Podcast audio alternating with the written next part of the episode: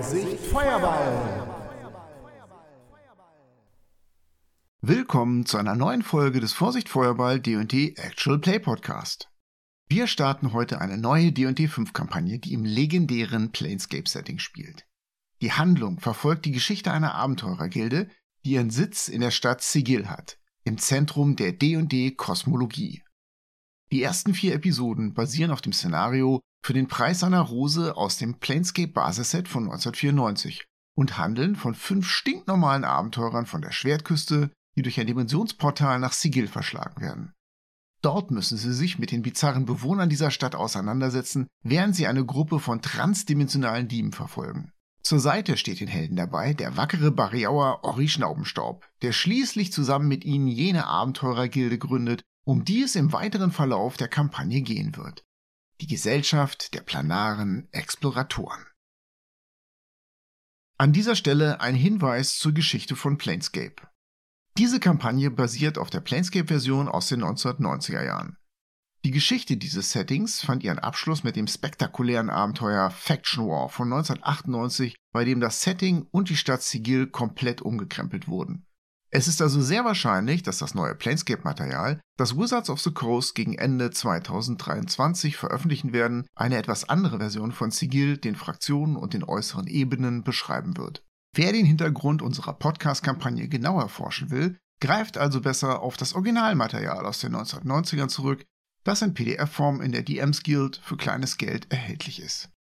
Einen schnellen Einblick in das Planescape-Setting kann man sich auch in unserer Vorsicht vorher bei Lore Folge Nummer 7 mit dem Titel Noch mehr D&D-Welten, die man kennen sollte, verschaffen. Doch nun genug geredet, denn das Abenteuer ruft.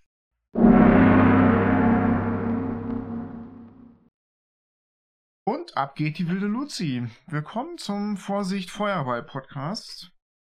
Wir eröffnen heute eine neue Kampagne, ein altes Steckenpferd von DM Carsten, und zwar eine Planescape-Kampagne.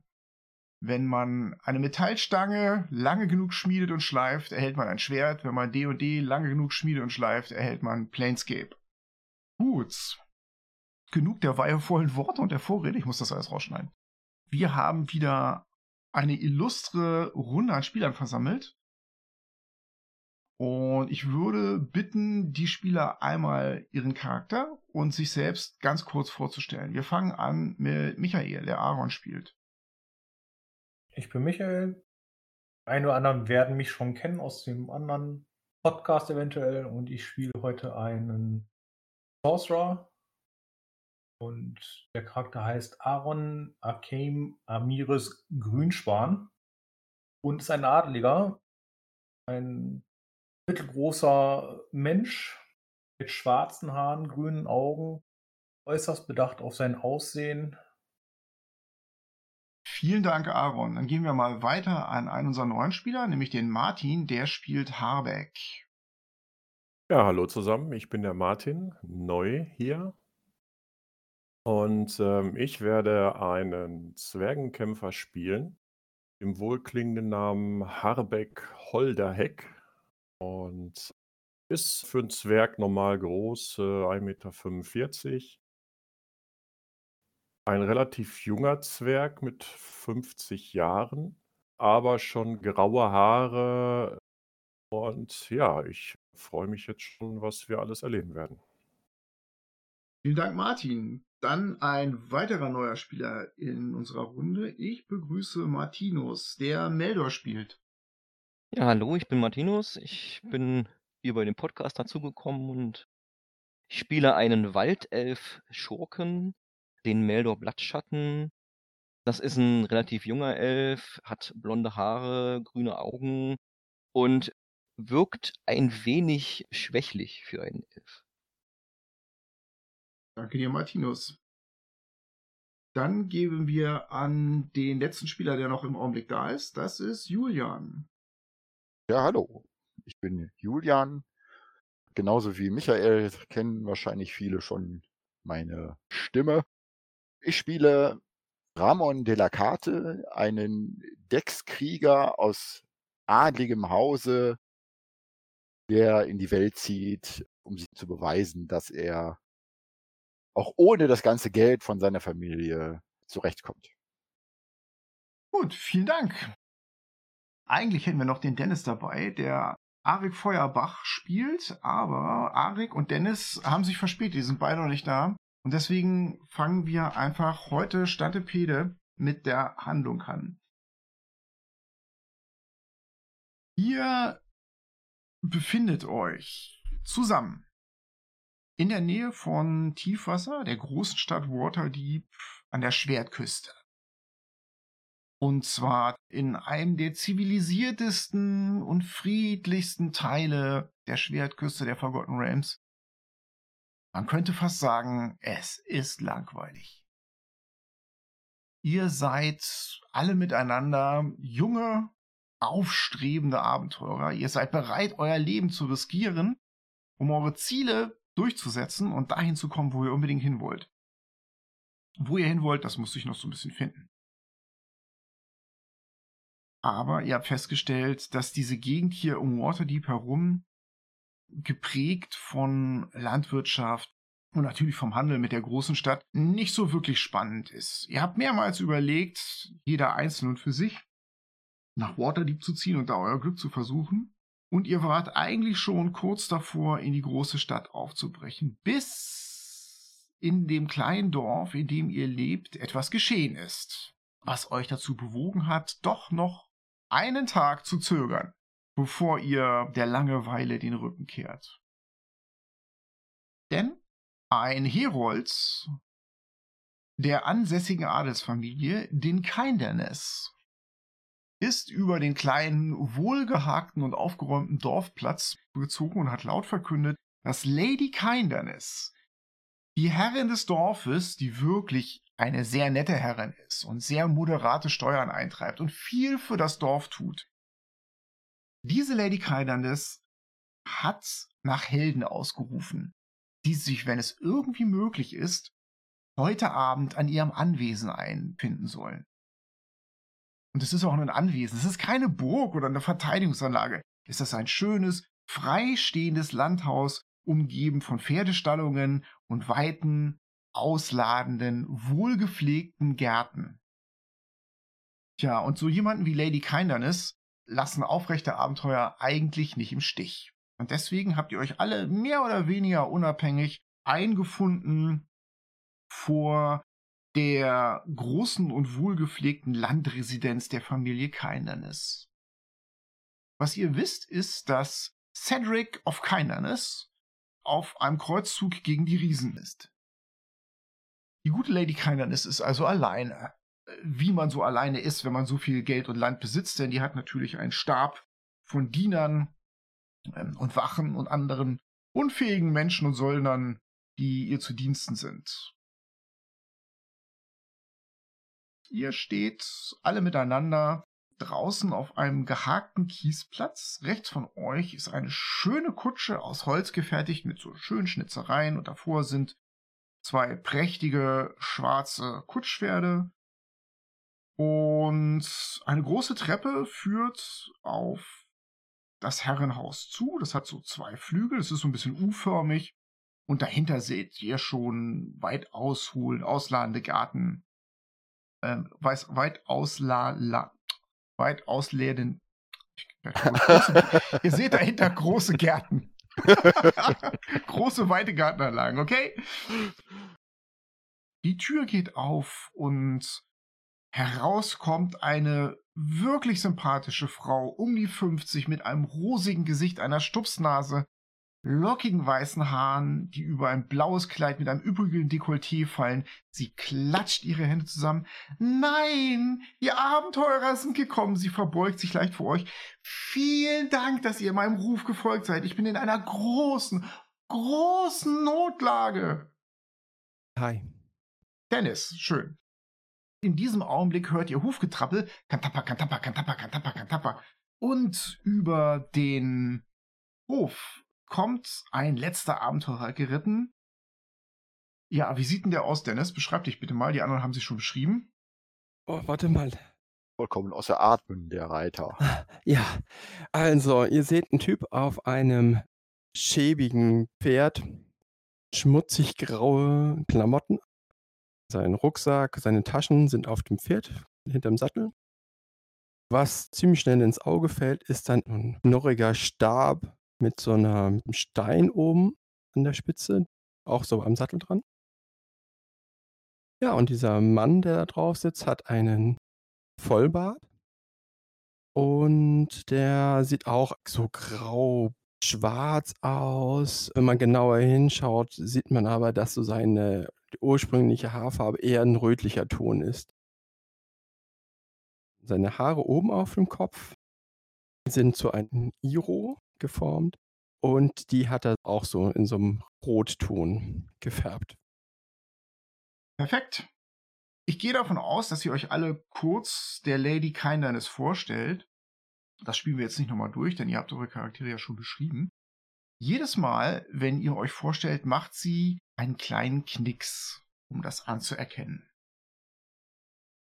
Als ihr fertig seid und wie die Orgelpfeifen vor ihr steht, schlägt sie nochmal ihre Hände zusammen und sagt, Jemand stiehlt meine Rosen, mein Ein und alles und guckt euch mit ihren großen, kullerblauen Augen an. Ein Skandal. Wie kann das nur bei Ihnen passieren? Es muss sofort aufgeklärt werden. Und abgestellt, meine Rosen. Sie hebt einen Finger und sagt, es ist die dunkle Majestät, die seltenste Rose, die ich gezüchtet habe. Sie schlägt nochmal ihre Hände zusammen. Dieser Auftrag kann nicht groß honoriert werden, weil den Schlüssel zur Kasse hat mein Gemahl, der edle Cedric of Kindness, der auf einem Kreuzzug gegen die Riesen ausgezogen ist. Ich kann euch aber eine Bezahlung von 50 Goldstücken und meine unendliche Dankbarkeit anbieten. Hm. Und natürlich Kost und Logis. Mehr als ausreichend. Wir müssen diesen Skandal sofort abstellen. Sie strahlt über ihr ganzes Gesicht. Wir sollten als erstes nachfragen, was Ihre Bediensteten sagen. Herr Gärtner, hat er eine Erklärung? Meine Bediensteten sind außerhalb jeden Zweifels. Das wollte ich auch gar nicht sagen, aber vielleicht haben Sie irgendwas gesehen. Haben sich nur nicht erinnert, dass das wichtig ist. Sie schlägt mit ihrer Hand gegen ihren Mund und meint, ja, jetzt wo ihr sagt. Dann kommt mal mit. Sie wackelt mit ihrer Hand und zeigt ins Innere des Hauses. Ich zeige euch jetzt die dunkle Majestät. Ihr geht mit ihr zusammen durch eine wirklich imposante Eingangshalle mit zwei großen Treppen, die sich nach oben winden. Ihr erkennt geschnitzte, weiß lackierte Türen, die in die tiefere Teile des Herrenhauses führen. Und auf der gegenüberliegenden Seite zum Eingang ist der Ausgang. Ne? Kann man einmal so durchgehen wie durch so eine Halle. Das ist eine große Glastür, die geschmiedet ist mit buntem Glas, durch die das farbige Licht des Abends hindurchfällt und die öffnet sie und dann steht ihr im Garten. Ein weiter runder Platz und drumherum Bäumchen in den verschiedensten Größen. Und ihr erkennt, dass an der Rückwand des Gebäudes, des Herrenhauses, ein wirklich großer Rosenstock ist. Also genau genommen sind das eine ganze Menge Rosenstöcke. Und neben dieser großen Tür, gegen dieser Durchgangstür, ist ein Rosenstock. Ja, und da sieht man schon, da wurden offensichtlich mehrere Rosen abgebrochen. Mhm. Ja, nicht gerade freundlich abgebrochen. Also ein Gärtner muss da schon erzürnt sein. Da deutet sie drauf. Seht euch das Missgeschick an. Meldor würde sich mal gerne genauer angucken, also die Bruchstelle. Mach mal einen Survival-Wurf. Eine 3, also ist hinfällig. Na, lass mich mal. Ich will mir das auch mal anschauen. Die Bruchstelle. Bitte. Oh, eine 14. Ah, du kannst sagen, also erstens mal, es wurde in der Tat abgebrochen. Es hat nicht jemand mit einer Schere oder so abgeschnitten, das ist das Erste. Das Zweite ist, du siehst tatsächlich hier vier Stellen, an denen diese Blüten abgebrochen wurden. Und du siehst außerdem, dass die von unterschiedlicher Frische sind. Die eine ist tatsächlich offensichtlich in der letzten Nacht abgebrochen. Den Rest kannst du nicht genau sagen. Es ist etwas älter. In der Zeit würde ich die Lady fragen, wann ist denn dieser Diebstahl aufgefallen? Ich beobachte das jetzt schon seit vier Tagen und deswegen macht es mir ja Sorgen. Jeden Tag fehlt eine Blüte. Und dann sagt sie, ach, was ich vergessen habe. Sie dreht sich einmal im Kreis. Ilmenon, Ilmenon! Und von rechts aus den Stallungen kommt ein sehr, sehr alt aussehender Gärtner mit langen Rauschebart. Lady Kainernis, ich bin zu Diensten. Was kann ich für euch tun? Dieses hier, sie deutet auf euch, ist eine Einsatzgruppe aus dem Dorf. Das sind Abenteurer. Er bleibt so stehen und guckt euch an. Äh, die habe ich mir einmal anders vorgestellt. Oh, er zuckt mit den Schultern. Ja, gut, wenn ihr es sagt. Und ich möchte, dass ihr ihnen die Blüte zeigt, die zurückgeblieben war an den übrigen Abenden. Äh, er fängt an, in seinen Taschen zu wühlen. Was ihr wissen müsst, ist, dass nicht nur eine Blüte verschwunden ist, sondern dass eine andere als Ersatz hier lag, abgepflückt und auf den Boden geworfen. Der Gärtner kommt zu euch und zeigt euch Blütenblätter von einer wirklich prächtig aussehenden blauen Blume offensichtlich. Was für eine Blume ist das? Hast du noch nie gesehen. Lady Keinernes meint, nachts im Dunkeln leuchtet sie. Also jetzt nicht mehr. Heute Morgen bei Sonnenaufgang, als ich hierher kam, hat sie noch geleuchtet. Die Rosen, die sind mitgenommen worden und dafür hat man dann aber eine andere Blüte jeweils dagelassen und nur diese eine. Eine fehlte, eine der schwarzen Majestät und diese blauen hier lagen vor dem, sie deutet auf dieses große Tor, durch das ihr durchgegangen seid. Vor der Tür in den Garten, da lagen sie davor. Und das passiert seit vier Tagen. Jeden Morgen fehlt eine Blüte der schwarzen Majestät und eine von diesen zugegeben schönen blauen Blümchen liegt vor meiner Tür. Ist einer vielleicht mal die Nacht über wach geblieben und hat sich das angeguckt? Sie deutet auf den Gärtner. Ja, ich habe den Gärtner gebeten, Wache zu halten, aber sie guckt ein wenig schnippisch, er ist eingeschlafen. Oh, der alte Gärtner guckt auf seine Schuhe, tritt von einem Bein aufs andere. Milady, eine Frage. Ihre schwarze Majestät, was ist besonders an dieser Blume? Ich finde sie wunderschön, aber hat sie irgendwelche Eigenschaften oder? Oh ja, sie äh, wurde von meinem Ur, Ur, Ur, Ur, Urgroßvater gezüchtet. Und wie ihr sehen würdet, wenn nicht irgendein Lump die ständig abschneiden würde. Sie sind rein schwarz. Es sind rein schwarze Rosen von einem lüsternen Schein, wie sie nur jahrhundertelange Zucht hervorbringen kann. Wirklich bewundernswert. Ja, und dann hatte ich noch meinen Wachen den Auftrag gegeben, Wache zu halten vorletzte Nacht, und die sind wohl wach geblieben, aber sie haben niemanden gesehen, und doch verschwand eine Rose. Sie schüttelt den Kopf. Ich beginne mir Sorgen zu machen. Was soll mein Gemahl Cedric sagen, wenn er wieder zurückkommt? Gewalt gegen Pflanzen geht ja gar nicht. Naja, wir warten mal ab, ob wir vielleicht was finden. Wir sind mehrere Leute, wir können uns die Nacht aufteilen. Ich verdrehe äh, auf jeden Fall die Augen. Es sind Blumen. Wir müssen der Frau helfen. Außerdem kämpft ihr Mann gegen Riesen. Alle anderen Fragen erübrigen sich.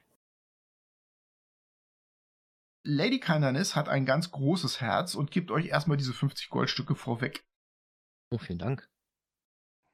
Ja, und dann lässt sie von ihrer Dienerschaft ein schönes kleines Armbrot vorbereiten für euch mit einer guten Flasche rotem Wein und Mm. geschmierten Broten. Außerdem gibt es dazu kaltes Wildbret, gut gewürzt und einen scharfen Käse und so weiter und so fort. Es geht euch echt gut heute Abend. Ich frage, ob sie noch einen Schnaps hat. Dann fragt direkt nach Bier. Habt ihr auch Bier? Ja, für die Dienerschaft natürlich. Es soll euch an nichts fehlen. Aber vergesst nicht, dass ihr die Blumen im Auge behalten sollt. Ihr kriegt ein kleines Fässchen Bier dahingestellt, wohin ihr wollt. Es wird jetzt langsam dunkel draußen. Ich bitte um mehrere Lampen. Möchte gerne, dass ein gemütlicher Stuhl ausgestellt wird. Mit zwei Decken. Das wird erledigt auf der Stelle. Dann verteile ich die Lampen wunderbar um den Rosenstrauch drumherum, sodass er von allen Seiten erhellt ist. Setze mich dann dahin und fange an, mit meiner Magierhand rumzuspielen, indem ich dort einfach eine Er wieder. Blume streichelt zurückbewege, dann die andere. Halt einfach Beschäftigung, dass man halt nicht einschläft und seinen Zauber halt immer wieder versucht, damit besser umgehen zu können. Ich stelle mich daneben, schütze mich auf meine schwere Streitaxt und guck fasziniert zu und schüttel mit dem Kopf. Meldor würde versuchen, sich in die Büsche zu schlagen und zu schauen, ob es da Spuren gibt oder irgendwie Hinweise, ähm, Stoffreste. Solltest du machen, solange noch ein bisschen Licht ist. Das heißt, während die anderen schlemmen, kannst du da ein bisschen in der näheren Umgebung nach Spuren suchen. Mach mal einen Survival-Wurf. 14. Ja, ähm, also erstens mal sind da eine Menge Leute in den letzten Tagen rumgetrampelt. Mhm. Und du würdest auch mal sagen, da sind wahrscheinlich eine Menge Wachen dabei. Aber kleine Füße, Gnome, Halblinge, tja, Also sehe ich das richtig. Wir sind jetzt hinten raus am Haus. Da sitzt der, der Aaron auf dem Stuhl mit Decke. Neben ihm steht Habeck. Also ich stehe bei den Rosen. Er hat sich ja auch zu den Rosen gesetzt. Das ist alles relativ dicht beisammen, ne? Also diese Rosen sind zwei Schritt neben der Tür, dieser Rosenbusch, von dem das abgeknickt wurde. Aber es ist die Frage, wenn man Diebe in Flagranti erwischen will, ob es dann so sinnig ist, Licht anzumachen. Guter Einwand. Ich glaube nicht, dass es wirklich Diebe sind. Wenn ich etwas klauen würde, würde ich doch nicht etwas anderes dafür hinlegen. Er macht einen Tausch. Und ganz ehrlich, warum soll man demjenigen, der denn doch irgendeinen Handel vollzieht, nicht nett Hallo sagen? Ich ruf, man bringe mir eine Pfeife und Tabak. Die sind sehr, sehr freundlich. Du kriegst alles, was du haben möchtest. In einigen Abstand steht der Gärtner und schüttelt den Kopf. Zwei oder drei Wachen kommen vorbei und verwickeln den Haarbeck, den Zwergen, so in so ein kurzes Gespräch. Hey, auch hier unterwegs, äh, Waffengeschäft, meint einer von denen und trägt dick auf. Ich höre mir das an und runzel so ein bisschen die Stirn. Habt ihr nichts anderes zu tun? Äh, Die machen sich sofort davon und tun die Sachen, für die sie bezahlt werden, die Kutsche in Ordnung halten und repräsentativ vor dem Haus stehen. Also ich leg mich hin. Wenn ihr müde werdet gegen morgen und so und noch nichts passiert ist, könnt ihr mich erwecken. Dann übernehme ich die letzte Schicht. Und dann gehe ich zur Seite und wickel mich in meine Felldecke ein und leg mich so ein bisschen abseits hin und fange an zu schnarchen. Liegt diese blaue Blume noch irgendwo rum? Könnte ich mir die vielleicht angucken? Nö, aber die kannst du dir vom Gärtner jederzeit geben lassen. Ah, okay. Jetzt, wo es dunkel wird, siehst du, dass sie so ganz leicht schimmert in der Dunkelheit. Mhm. Habe ich die schon irgendwo mal gesehen? Nö, ist dir gänzlich unbekannt. Okay. Oben auf dem Balkon erscheint Lady Kindness. Oh, liebe Söldner und Kriegsknechte, wie geht es euch unten? Ist es euch wohl? Wir haben nichts zu klagen.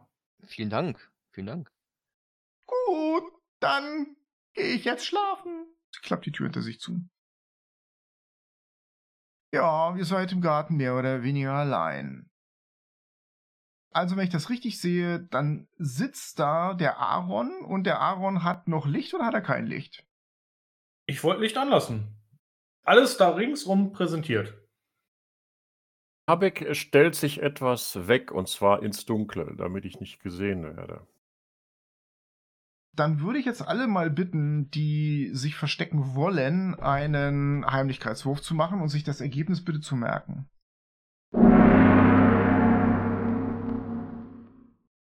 Äh, Die Zeit vergeht. Es wird so ein bisschen kühler, aber ihr habt ja Decken, ihr habt Wein und ihr habt Bier. Es äh, geht euch einigermaßen gut.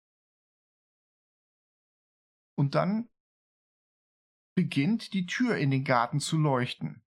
Das geht ziemlich schnell. Das Innere der Tür, also das Glas, durch das man durchsehen kann, das farbige, verschwindet und wird zu einer milchigen, nebligen Fläche. Und in demselben Augenblick kommen zwei kleine Gestalten, bisschen größer als ein Halbling, ein bisschen dicker, aber nicht ganz so dick wie ein Zwerg. Schwarze Haut, dicke, fette Füße, da rausgesprungen und gucken sich gegenseitig an. Und der erste sagt, Rax, Rax, Rax. Und der andere sagt, Rax. Dann sehen sie die Lampe. Im nächsten Augenblick, bevor ihr noch etwas sagen könnt oder tun könnt, kommt eine weitere Gestalt. Offensichtlich ein Humano aus diesem Nebel herausgetreten und sieht euch.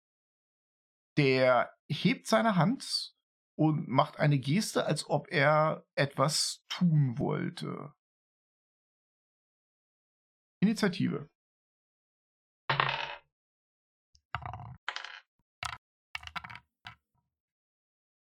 Dann bitte einmal die Initiative von Aaron. 22. Aaron 22, ich mach mal in Klammern Licht, der ist gut sichtbar. Definitiv. Dann die Initiative von Arik. 13. Hat sich auch nicht versteckt, liegt da in Decken gehüllt und ist am Schnarchen. Dann die Initiative von Habeck. 4. Stealth 16. 16. Und einmal die Initiative von Ramon. 13. Und Stales 8. So, dann haben wir noch Meldor. Initiative 16 und Stealth 15. Aaron, du bist tatsächlich der Schnellste, obwohl du da gemütlich sitzt im Licht. Dieses Tor leuchtet da noch vor sich hin. Diese beiden hässlichen schwarzen Biester sind da rausgesprungen gekommen und hinter ihnen, ja, ein Typ. Der hat ein Kettenhemd an und an seiner Seite hat er ein Kurzschwert. Auf dem Rücken hat er einen Kurzbogen. Der sieht nicht so aus, als ob der so richtig friedlich unterwegs ist, sagen wir es mal so. Der hebt seine Hand und du bist ja ein Zauberer. Ja. Und als solcher würdest du sagen, der macht gleich die Fresse auf und wird zaubern. Ich bin immer noch sehr fasziniert von diesen zwei Gestalten, aber noch viel faszinierter, dass diese Tür scheinbar auch gleichzeitig ein Tor ist. In diesem Augenblick stellst du fest, dass einer von diesen beiden schwarzen Typen in seiner linken Hand eine glühende Blume hält. Ich rufe den zu, willkommen, tretet näher zum Handel. Rax, rax, rax! Rufen die sich zu. Gut. Meldor ist dran. Meldor, du weißt nicht genau, ob die dich gesehen haben oder nicht. Die sind mir nicht geheuer. Ich würde meinen Bogen bereit machen und mich so gut wie möglich versuchen weiter zu verstecken. Wenn sie aggressiv sich verhalten sollten, würde ich zumindest schon mal einen Pfeil auf die Sehne legen, dass ich im Notfall aus dem Hinterhalt schießen könnte. Das funktioniert. Du legst einen Pfeil auf die Sehne und du hast das Gefühl, dass sich dabei keiner beobachtet. Sag mir Bescheid, wenn du deine Reaction nehmen möchtest, um einen Schuss abzugeben, ne? Okay. Der Typ ist dran. Der hat so gelbliche Haut und na, so Schlitzaugen und seine Haare sind zu so einem schwarzen glänzenden Zopf gebunden. Naja, egal wie der aussieht, der streckt seine Hand hoch aus und ruft sowas wie Ein Hinterhalt, das könnt ihr spießen. Ein Hinterhalt? Ich habe sie willkommen geheißen. Er bewegt seine Hand in der Luft und murmelt eine arkane Formel. Ragnator, Krakatul. Seine Hände leuchten. Das ist zentriert auf Aaron. Du merkst, wie deine Augen schwer werden, Aaron. Und dein Kopf nickt auf deine Brust. Der Typ schläfert 22 Hitpoints ein. Wie viel brauchst du davon auf? Sechs. Das heißt, es sind noch satte 16 Hitpoints über. In der Nähe war ja Habeck, Holderheck. Wie viele Hitpoints hat Habeck? 14. Sein Kopf sinkt nieder und Habeck und Aaron sind eingeschlafen. Dann macht er folgendes. Und zwar geht er einen Schritt hinter die beiden schwarzen Humanoiden und ergreift hinter sich und zieht seinen Kurzbogen. Jetzt wäre Arik dran. Ich war ein bisschen weiter abseits und schlafe noch. War es irgendwie laut genug, dass ich aufwachen kann? Doch, du solltest aufgewacht sein. Dann ähm, wache ich auf und ich sehe diesen komischen Typen, diese Gestalten. Ich finde das alles erstmal sehr merkwürdig und springe erstmal auf und nehme hier noch mein Holzschild, der daneben liegt und ziehe meine Waffe und stelle mich erstmal in eine defensive Position. Dann ist Ramon dran. Der glaubte, er wäre versteckt. Ich würde gerne mit dem Bogen dann schießen.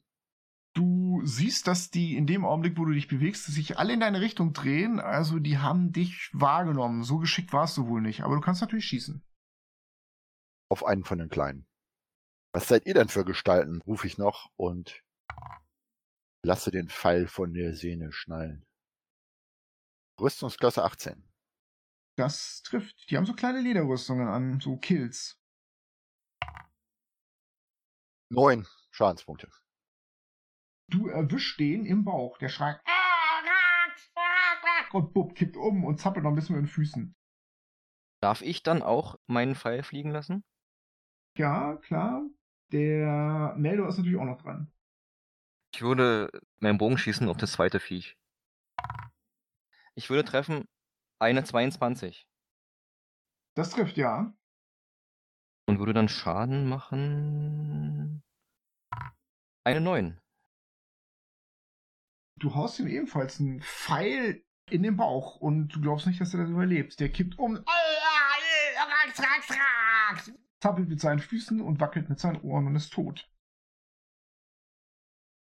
Gut, die beiden Viecher sind tot. Jetzt ist im Prinzip nur noch Hamek dran, der schläft. Aaron schläft auch. Damit ist wieder Meldor dran. Du bist jetzt natürlich sichtbar. Es ist wirklich jetzt nur noch dieser Kerl in der Rüstung mit dem Bogen da. Dann würde ich, bevor ich schieße, ihn fragen, was er hier möchte. Ja, er schaut dich an und ruft zurück. Das Gekratze geht dich überhaupt nichts an. Burke, mach dich bereit für einen Eintrag ins Totenbuch. Er dreht sich in deine Richtung mit seinem Bogen. Du kannst schießen. Okay. Ich würde eine 20 treffen. Das trifft. Vier Schadenspunkte. Der kann sich unter dem Pfeil durchducken. Du reißt ihm eine leichte Wunde an seinem spitzen gelben Ohr und dann knallt der Pfeil surrend ähm, in das Mauerwerk des Hauses. Ihr seht, wie der Kerl sich zur Seite dreht und seine Hand ausstreckt, die glitzert wieder und Meldor.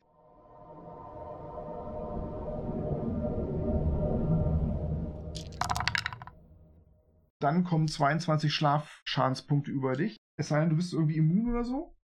Ich bin ein Elf, ich bin immun gegen Schlafzauber. Ah, das hat er übersehen, offensichtlich. hm, mit Elfen kennt er sich wohl nicht so aus. Arik ist dran. Und dann mache ich einen Fairy Fire, zentriert auf ihn.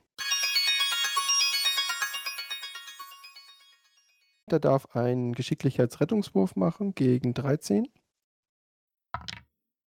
Ja, da duckt er sich drunter durch.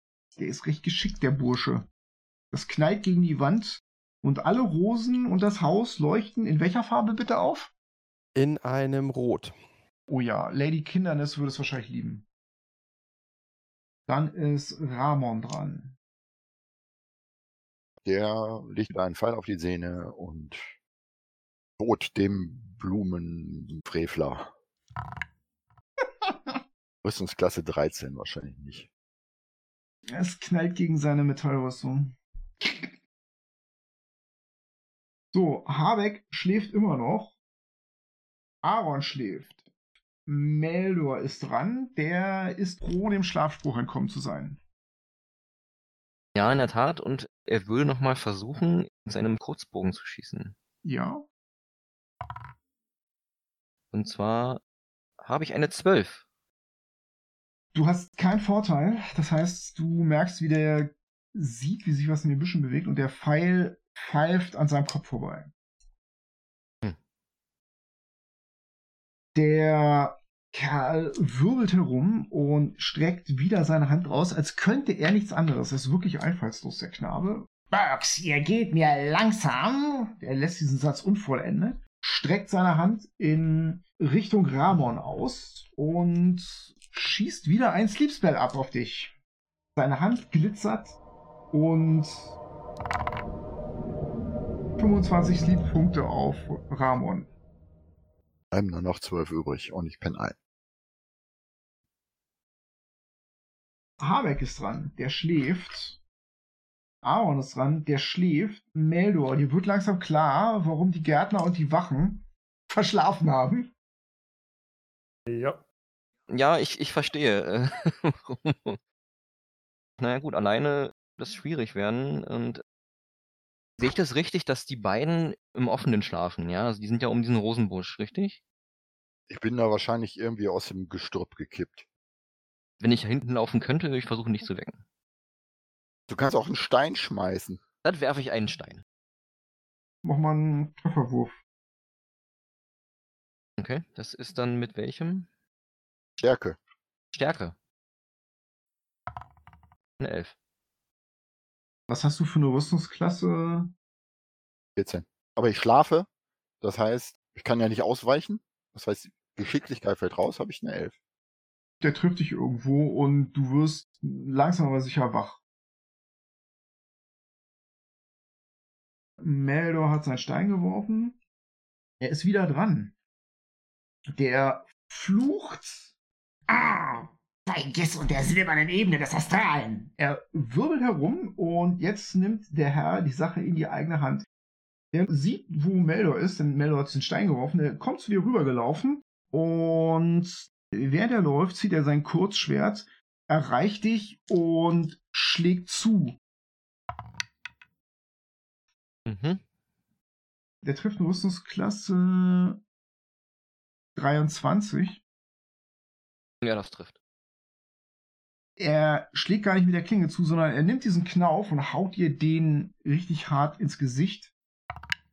Und du kriegst sieben Schadenspunkte Betäubungsschaden, also nicht tödlichen Schaden. Okay. Und wahrscheinlich hast du eine blutende Nase oder so. Ich hab dir gesagt, geh mir aus dem Weg. Arek ist noch wach, der kann was machen. Ich nehme einen Stein als Aktion und schmeiße den auf den Zwerg. Oh, eine 22. Kritisch. Jetzt habe ich ein Loch im Kopf. Habeck wird wach. Wenn ich sehe, dass ich ihm eine blutende Wunde am Kopf gemacht habe, Nein, hast du nicht. Eine Beule. habe ich nicht gut. Dann mache ich ein Healing Word auf den Elfen als Bonusaktion. Ich strecke meine Hand aus und eine kleine Flamme kommt so raus. Sieht so ein bisschen aus wie so ein Glühwürmchen, fliegt auf den Elfen zu und legt sich da auf seine Nase und die Wunde schließt sich. Und das sind dann fünf. Vielen Dank. Ramon, du liegst am Boden, du bist prone und dein Kopf brummt so ein bisschen. Au. Ich stehe auf, dann ziehe ich meinen Rapier, mein Kurzschwert und laufe so weit wie ich komme. Aufstehen kostet dich die halbe Bewegung und weil du die halbe Bewegung aufgebraucht hast, erreichst du ihn nicht mehr. Jetzt ist auch Habeck wieder wach. Meine Waffe habe ich eh in der Hand. Ich spring auf, wenn auf dem Weg der gute Aaron sitzt, laufe ich an ihm vorbei, gebe ihm eine schallende Ohrfeige und laufe weiter zu diesem seltsamen Typen und versuche ihn anzugreifen. Und rufe bei Moradin. Los jetzt. Es geht bis zur Hälfte. Das heißt, das mit Aaron und der Backpfeife, das geht. Okay. kommst allerdings nicht mehr bis zu diesem Dieb. Aber du siehst, wie der Rest auch jetzt überall aufspringt, nachdem sich alle Steine an den Kopf geworfen haben. Es pockt auch übrigens noch so ein bisschen da oben. Und Aaron ist dran, der gerade eben eine Ohrfeige gekriegt hat. Autsch. Ich gucke mich kurz um, sage zu dem Blumendieb, ihr hättet reden sollen und fange an zu zaubern. Und zwar fange ich an, mit den Händen Formeln nachzuzeichnen und es entsteht eine gespenstisch skelettierte Hand und die fliegt auf ihn zu und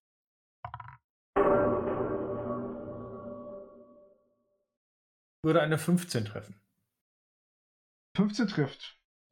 Dann kriegt der 7 nekrotischen Schaden. Ah, er fasst sich dahin, wo die Hand ihn erwischt hat und er ruft, ah, Kreuzhandel! Ich sage nochmal, ihr hättet reden sollen. Meldor, der ist ja mit dir so ein bisschen im Nahkampf gewesen eben, wenn ich mich richtig entsinne. Der steht vor dir. Also ich würde meinen Bogen fallen lassen und meinen äh, Rapier und einen Dolch ziehen. Und wenn ich noch darf, würde ich ihn angreifen. Ja, mach. Kein Problem.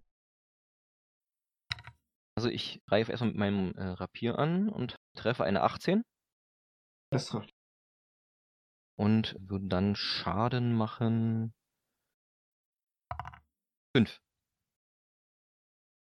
Wenn ich dann noch darf, würde ich mit einem Dolch angreifen. Als Bonusaktion. Richtig. Eine 19. Das trifft. Mhm. Und würde dann 5 Schaden machen. Also du stellst fest, dass dein Gegner ein relativ geschickter Nahkämpfer ist. Du erwischt ihn mehrere Male, aber es gelingt dem jedes Mal im letzten Augenblick seinen Hals, seine Hände außer Reichweite zu bringen, sodass du ihm jedes Mal immer nur so kleine Schnittwunden zubringst. Er ist geschickt wie ein Eichhörnchen. Bin ein wenig frustriert. Okay. Dem Typen in seinem Catnap wird der Boden langsam zu heiß. Der macht einen Rückzug. Das heißt, er disengaged. Er duckt sich unter den Angriffen von Meldor, zack, zack, zack, die über ihn hinweg pfeifen durch und macht dann einen Satz nach hinten in Richtung der Gartentür. Die Gartentür sieht wieder aus wie eine Gartentür übrigens. Und er benutzt seine normale Bewegung, er hat ja Disengage gemacht, um zu dieser Gartentür zurückzulaufen. Im Vorbeirennen bricht er eine dunkle Majestät ab. Eine ganz junge Blüte, die gerade am Erblühen war. Heute Nacht wäre sie aufgegangen. Er kommt auf jeden Fall an dem Tor an. Im Schloss geht übrigens das Licht an. Avik ist dran. Könnte ich hinterher rennen und versuchen, ihn zu packen? You can certainly try. Also du warst ja unterwegs, in seine Richtung zu rennen. Der hat jetzt die Richtung geändert. Ändere auch die Richtung. Also du würdest ihn vor der Tür erreichen, würde ich mal so sagen. Weg abschneiden nicht, aber du kannst ihn erreichen vorher. Du bleibst hier. Schild fallen lassen. Und dann will ich, wenn er dann zu der Tür halt rennt, à la Rugby-Spieler, ihn mit meinen Armen hier umklammern. Mach einen Trefferwurf. 16. Er weicht aus mit einer 19. Geschicklichkeit. Das heißt, er packt dich am Handgelenk, dreht dich zur Seite. Du kommst neben ihm zu stehen, aber der Weg zum Portal für ihn ist frei. Ramon ist dran. Ja, dann haste ich da hinterher und stech erst mit meinem Rapier zu. Ja, Rüstungsklasse 20, Das trifft. 9 Schadenspunkte Boah. und mein Kurzschwert. Komm, gib alles. 23, Mhm. 5 Schadenspunkte. Ja, euch scheint, der Schurke ist jetzt schon ein bisschen erschöpft. Den beiden Angriffen Ramon kann er nicht mehr so geschickt ausweichen und der Kurzschwertangriff, der verletzt ihn an der Schulter. Habeck ist dran. Ich war auch auf dem Weg zu Ihnen. Schaffe ich das mit meinen kurzen Beinen auch bis zu ihm, um ihn noch anzugreifen? Ja, es wird aber langsam eng. Du bist dann der Letzte, der an ihm dran stehen kann, weil er mit der rechten Schulter schon zur Hauswand steht. Es ist nicht mehr so viel Platz, um ihn anzugreifen. Das würde für dich jetzt noch reichen. Dann würde ich es versuchen. Dann mal los. Eine 22. Das trifft. Du brichst durch das Gestrüpp durch. Vor dir ragt im Laternenlicht das Herrenhaus auf. Sie stehen um ihn herum, du stellst dich dazu. Das wären äh, sieben Schadenspunkte. Er hat eine richtig ordentliche Fleischwunde an der Seite. Ah! Höllenfeuer! flucht er. Aaron ist dran. Ich setze einen Zauber an. Und zwar bildet sich in meiner Hand blau-weißes Licht und es schießt in einem Strahl heraus auf ihn zu. Trifft mit einer 19. Das erwischt ihn. Und ich würde dir sechs Kälteschaden anbieten. Er ist halb eingefroren. Seine Haare, seine zum Zopf gebundenen werden weiß und er schleppt sich mühevoll in Richtung der Tür. Meldor ist dran. Und ich sage noch, gebt auf. Hm, dann würde ich versuchen, den Dolch in die Hand zu werfen. Wird schwierig werden, weil der von deinen Kampfgefährten so ein bisschen eingekreist ist, aber es ist machbar. Gut. Mhm. Eine 20. Das trifft ganz knapp, aber es trifft. Du hast zwischen Ramon und Habeck hindurchgeworfen. Uh, Der Dolch pfeift an euren Ohren vorbei. Das war knapp. Und das würde dann sieben Schaden machen. Nicht er nicht hinterhältigen Angriff? Weil der Gegner im Kampf verwickelt ist? Er hat auf jeden Fall Sneak Attack Damage, ja. Okay, dann würfel ich doch noch, noch dazu. Ja. Nochmal drei dazu, also zehn. Ah, der Dolch steckt in seinem Rücken. Wie der sich noch bewegen kann, ist euch ein Rätsel. Ehrlich. Ah! Ah! Bartor! Höllenfeuer! Er hat seine linke Hand. Da ist diese Rose drin und damit berührt er das Tor. Das leuchtet auf, wird neblig und er schleppt sich zu diesem Tor, sodass Habeck und wer noch an ihm dran stand, nochmal einen Gelegenheitsangriff hat. Rüstungsklasse 14. Ah, das trifft nicht. Prallt an seinem Kettenhemd ab. Rüstungsklasse 12 prallt auch ab. Ich stand ja auch direkt bei ihm dran. Ich habe keinerlei äh, Waffen mehr da, aber ich kann ja immer noch versuchen, hier Arnabend mal drauf zu hauen. Besser als nix. Rüstungsklasse 12 trifft nicht, das weiß ich schon.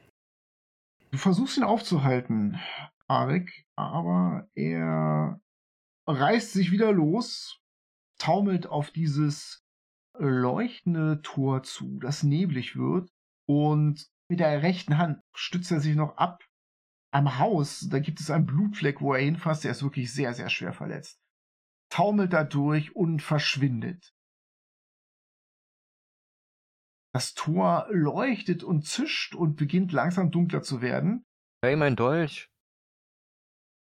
Oben auf dem Balkon geht die Tür auf und ihr hört, was geht denn hier vor sich? Habt ihr den Übeltäter? Was ist mit der dunklen Majestät? Wir haben den Übeltäter vertrieben, er wird nicht mehr wiederkommen. Das Portal oder was immer das ist, durch das er gekommen ist, es wird langsam dunkler. Ihr habt das ja beim ersten Mal erlebt. Das bleibt so ein, zwei Runden auf. So zehn Sekunden und dann schließt sich das. Auf jeden Fall hinterher. Ich wäre auch für hinterher. Einer, der noch kommt, sollte noch eine Rose mitnehmen. Ich glaube, die Rosen öffnen diese Tore. Ah, ich würde mir direkt eine Rose schnappen und hinterher springen. Lady Keiner, das sieht das. Die dunkle Majestät knack ab. Die brauchst du nicht. Ich würde ihm einfach hinterherlaufen, ich will meinen Dolch wieder. Äh, ich, ich hüpfe da auch durch. Also, Ich schaue Ramon an, schaue nochmal zu Aaron und gehe hinter Ramon her. Gehe ganz entspannt und gucke mir erstmal die blauen Viecher an. Weil ich der festen Überzeugung bin, dass wir die Tür aufkriegen mit so einer schwarzen Rose. Das heißt, am Ende ist da nur Aaron und zu dir blickte herunter Lenny Kalnernes. Äh, Ich habe alles im Griff. Gehen Sie wieder schlafen. Das ist gut zu wissen. W wollt ihr noch einen Schluck Wein? Später. Okay, äh, dann gehe ich jetzt wieder. Gute Nacht. Äh, Vielleicht mögt ihr etwas leiser sein. Nur so. Ja, ab jetzt sind wir leise. Ich gucke mir die zwei blauen Viecher da noch genauer an. Ja, die sind quite dead. Ja. Haben die irgendwas Interessantes? Guck da einmal durch, weil ich der festen Überzeugung bin, ich nehme nachher so eine Rose, berühre den Rahmen, ich habe das gesehen. Die Tür geht auf. Gerade als du die untersuchst, beginnen die zu einer schwarzen Öllache zu zerlaufen. Okay.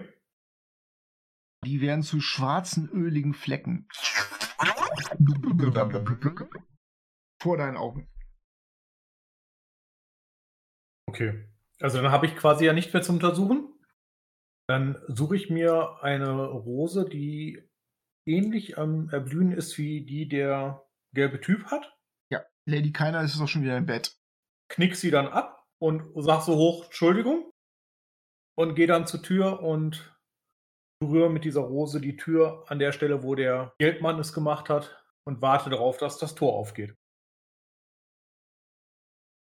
Das Tor ins Haus glüht auf und wird durchscheint. Es bildet sich Nebel da drin. Und als letzter tritt Aaron durch diese Tür hindurch. Ihr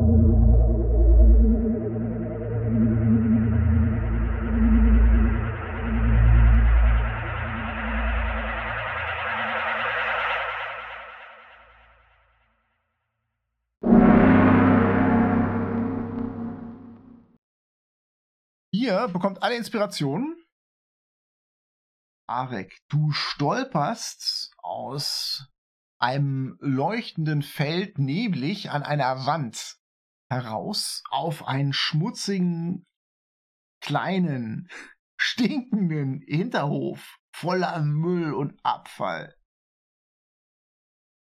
Vor dir fällt ein Lichtstrahl auf diesen Hinterhof und genau wo dieser Lichtstrahl, der durch diesen Toreingang sozusagen begrenzt wird, da ist eine Lampe draußen vor diesem Toreingang, der auf diesen Hinterhof führt, genau wo dieser Lichtstrahl auf die hintere Hauswand trifft, hat sich offensichtlich der Gegenpunkt zu diesem Portal gebildet.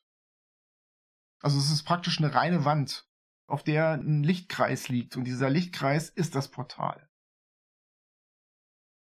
Du stolperst da hindurch und du siehst vor dir eine Blutspur, die in Richtung dieses Durchgangs führt, sozusagen raus aus dem Hinterhof. Aber links von dir erkennst du einen großen stinkenden Müllhaufen und rechts von dir einen großen stinkenden Müllhaufen.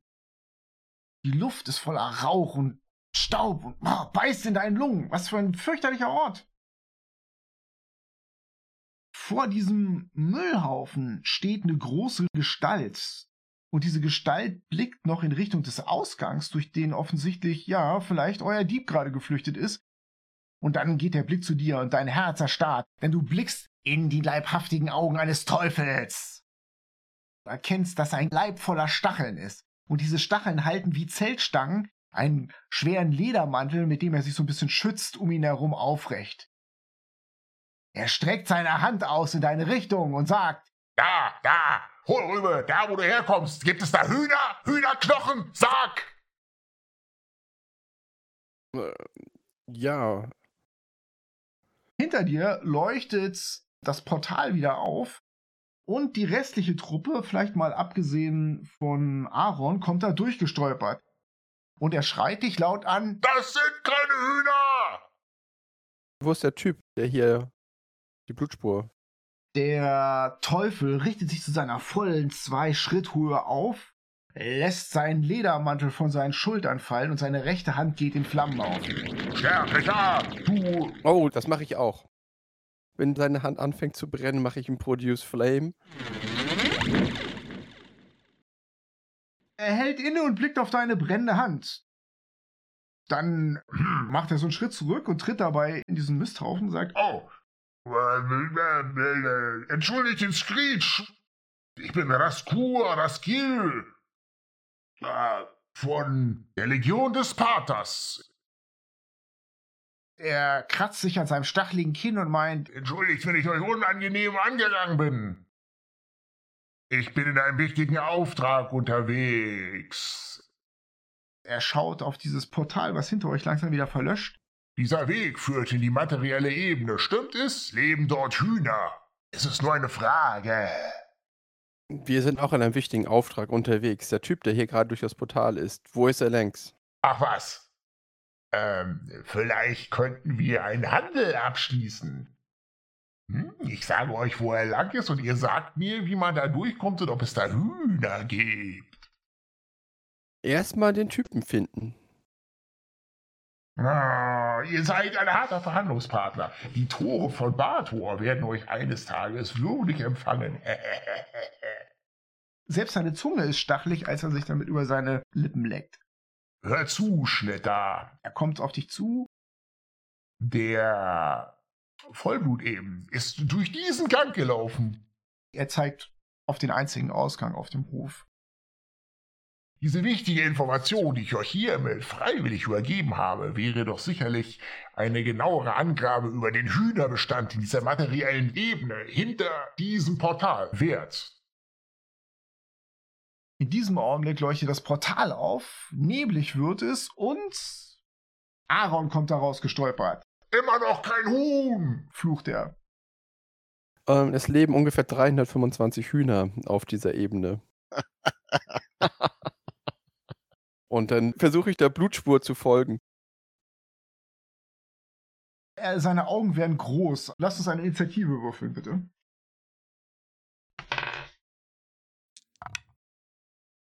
Ah, so viel Kämpfe heute. Wahnsinn, hätte ich nicht mitgerechnet. Ran an die Hühner.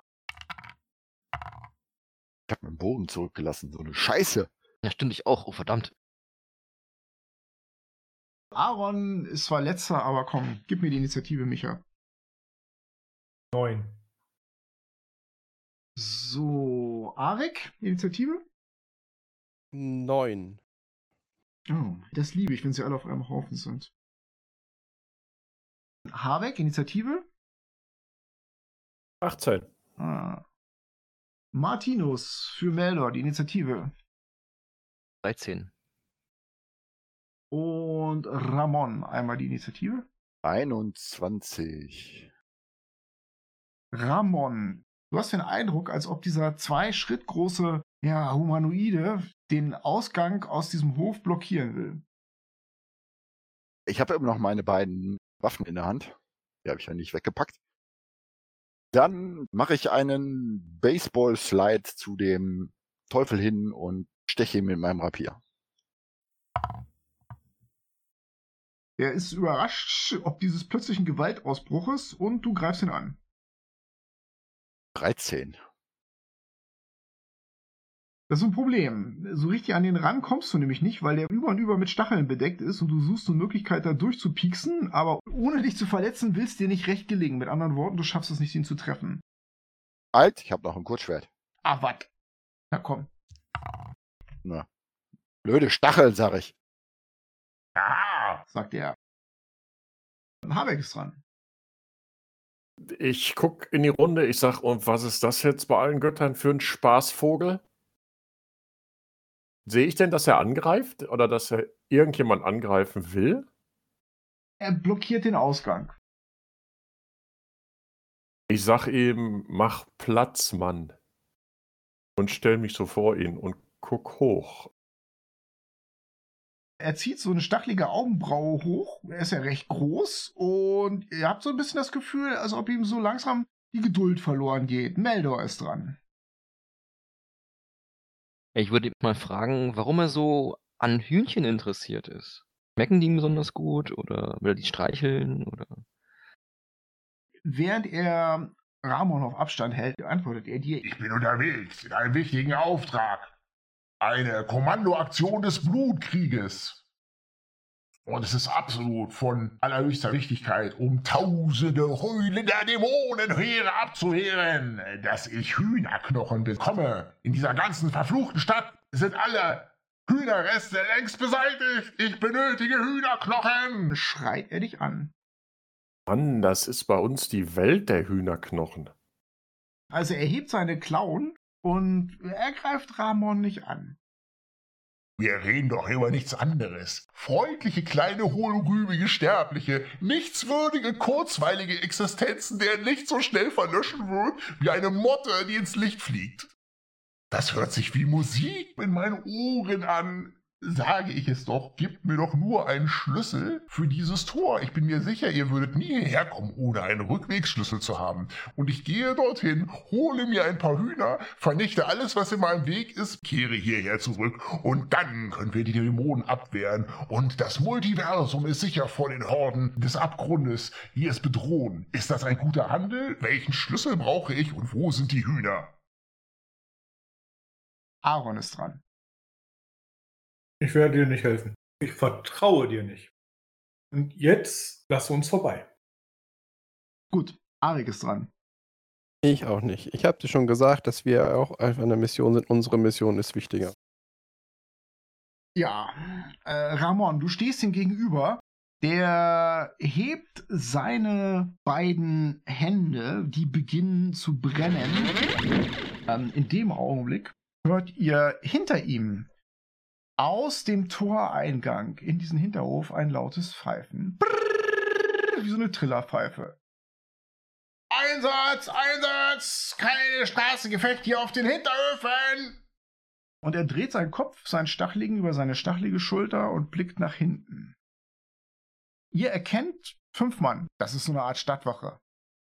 Obwohl die schon komisch aussehen. Die haben so knallrote Rüstungen an, bemalte offensichtlich, mit Gesichtern drauf und aus ihren Schultern ragen so Klingen und Stacheln hervor. Und der Vordere, der hat einen Streitkolben, den hat er hoch erhoben.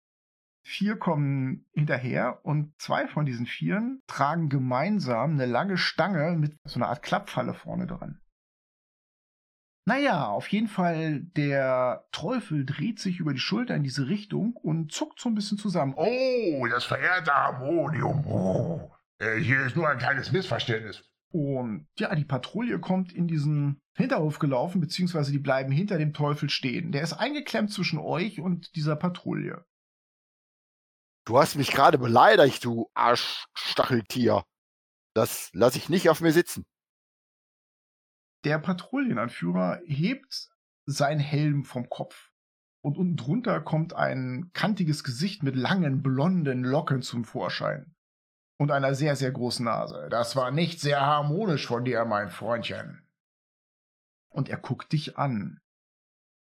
Dieser Bürger hier, er deutet auf den Teufel, ähm, hat sich doch bereits entschuldigt. Er hat gesagt, es kam hier nur zu einem Streit. Es gibt also keinen harmonischen Grund in irgendeiner Art und Weise, äh, lauter rumzuscreechen. Das könnt ihr mal riegeln, Burks. Er klopft mit seinem Streitkolben so in die Hand und meint, so, sind wir jetzt alle freundlich und friedlich zueinander? Ja, Natürlich. Ich grunze. Ich sag auf Infernal, du schuldest uns was. Er zieht eine Augenbraue hoch. Da können wir gleich mal drüber reden, Kleiner. Er dreht sich um und verbeugt sich vor dieser Patrouille. Die höllischen Kräfte sind der Ordnungsmacht des Harmoniums immer sehr verbunden gewesen. Ich bin mir sicher, dass mein Regiment eine Kleinspende vornehmen wird für Kriegsversehrte, die auf den Straßen dieser schrecklichen Stadt beim Einsatz gegen die Mächte des Chaos verletzt wurden. und grinst dabei breit. Der Wachmann klopft mit seinem Streitkolben weiter in die Hand. Das hören wir immer gerne. Dann blickt euch alle nochmal so im Kreis an. So, Ich laufe direkt zu dem Wachmann zu, dass ich da durchlaufen will, durch dieses Tor. ja, der hat jetzt keinen Grund, dich irgendwie festzuhalten. Ne? Also du kannst dich an ihm vorbeidrängeln, der guckt dich nochmal an und meint dann zum Rest nochmal, sag mal, seid ihr Ahnungslose? Kann das sein? ahnungslos? Was meint ihr mit Ahnungslosen? Das war genau die richtige Antwort. Der Teufel meint, Seht ihr den Lichtschein, in dem ihr jetzt gerade steht, an dem Tor, an der Wand? Wir glauben, es ist ein nicht registriertes Portal. Und ich wollte nur mit Ihnen darüber diskutieren, welchen Schlüssel es dafür gibt. Es müsste doch registriert werden, nur der Ordnung halber, meine ich. Der Wachmann meint, ja, der Ordnung halber müsste das Portal registriert werden, das stimmt. Hm. Für sowas haben wir jetzt gerade keine Zeit. Also ihr seid Ahnungslose, während Aaron sich an dem Wachmann vorbeidrückt. Ich drück mich da vorbei. Ich auch, ich drück mich da auch hinterher. Will jemand mit ihm reden oder ignoriert ihr ihn jetzt? Den ignorieren wir, ich bin nicht ahnungslos. Gut, ihr drückt euch an der Wache vorbei, an dem Teufel vorbei und ihr kommt auf eine Straße. Und dann überfällt euch die Fremdartigkeit des Bildes, was ihr vor euch seht, so stark, dass euch einen Augenblick lang der Atem wegbleibt. Also ihr habt ja schon Städte gesehen, obwohl ihr eigentlich alle vom Land kommt. Aber diese Stadt hier, in der ihr hier seid, ist keine, wie in der ihr bisher wart. Ihr seht deutlich, ganz, ganz deutlich, dass diese Stadt nicht gerade ist und auch nicht an einem Berg, sondern dass sie auf der Innenseite eines Ringes sein muss, denn die Straße vor euch neigt sich langsam bogenförmig nach oben, als würde sie einen ewigen Berg hochkriechen. Und hinter euch macht sie genau das gleiche. Links und rechts von euch wölbt sich die Stadt langsam steil auf wie an einem Hang. Und ihr erkennt, dass die Straße, in der ihr steht, in einer Stadt ist, die auf der Innenseite eines unglaublich riesigen, mindestens zehn Meilen durchmessenden Reifens sich befindet. Alles ist voller Staub und Nebel und ihr hustet und auf der gegenüberliegenden Seite am Himmel, wo eigentlich Sterne sein sollten, sind die Lichter der anderen Seite der Stadt.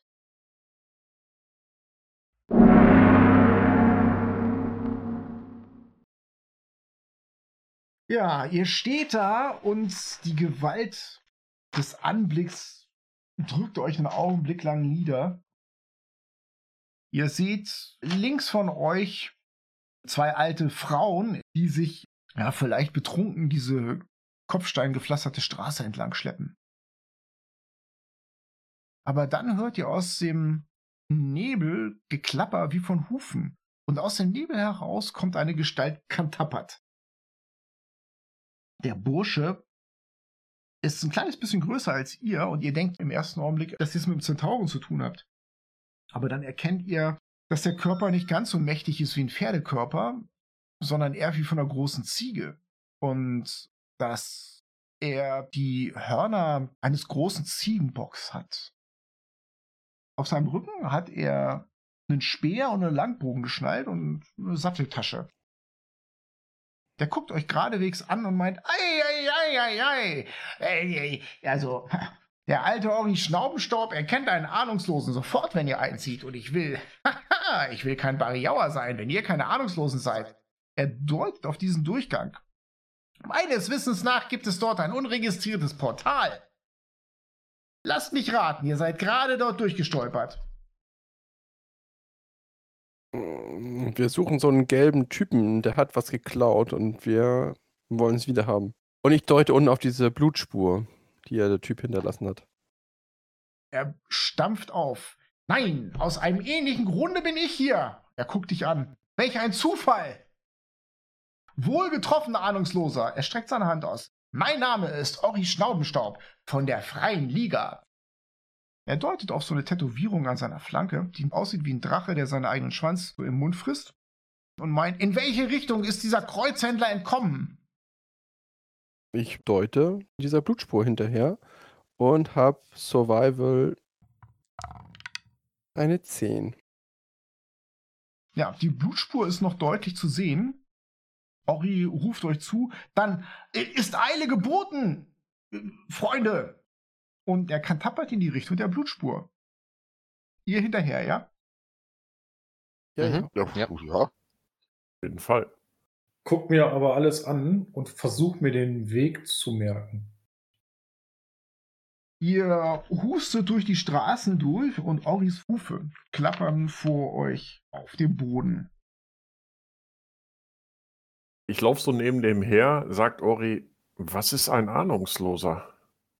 Ein Ahnungsloser ist jemand, der von der Großartigkeit der Ebenen und natürlich von Sigil, dem Käfig, ich meine diese Stadt hier, keine Ahnung hat. Es leuchtet doch irgendwo ein. Naja, wenn er einmal ein Ahnungsloser ist, lieber Ahnungsloser, leuchtet einem ja gar nichts ein. Er fegt um eine Ecke herum. Halt mal, wo war die Blutspur? Survival-Wurf. 23. Ah, hier, links rum. Lieber Ahnungslose, ihr habt sehr, sehr scharfe Augen. Darf ich eure Bekanntschaft machen? Ja, ja, später. Jetzt müsst ihr erstmal den Typen finden und ich schnaufe und keuche hinterher. Ja, ihr kantappert in die andere Richtung, als in die er wollte, ähm, und setzt eure Verfolgungsjagd fort. Ich versuche mal währenddessen den Typen zu beschreiben, was wir von dem gesehen haben. Und frage auch mal, was das war. Und auch die blauen Typen. Er ruft dir zu, ich bin auf der Spur eines Kreuzhändlers, müsst ihr wissen. Ein äh, Pfahlritter, wie er besser im Buche nicht stehen könnte. Er hat von einer guten Freundin von mir ein Portalverzeichnis gestohlen. Kreuzhandel, gezockt, gezahlt, gezogelt. Und damit ist er jetzt unterwegs und ich glaube, er ist dabei, primäre Welten auszuplündern. Äh, lange Geschichte, keine schöne Geschichte. Ihr fegt um eine Ecke herum und das ist eine sehr schmale Straße. Direkt vor euch ist eine Sänfte mitten auf der Straße und diese Sänfte wird getragen von zwei Ogern, richtig fette Burschen mit nackten Oberkörper.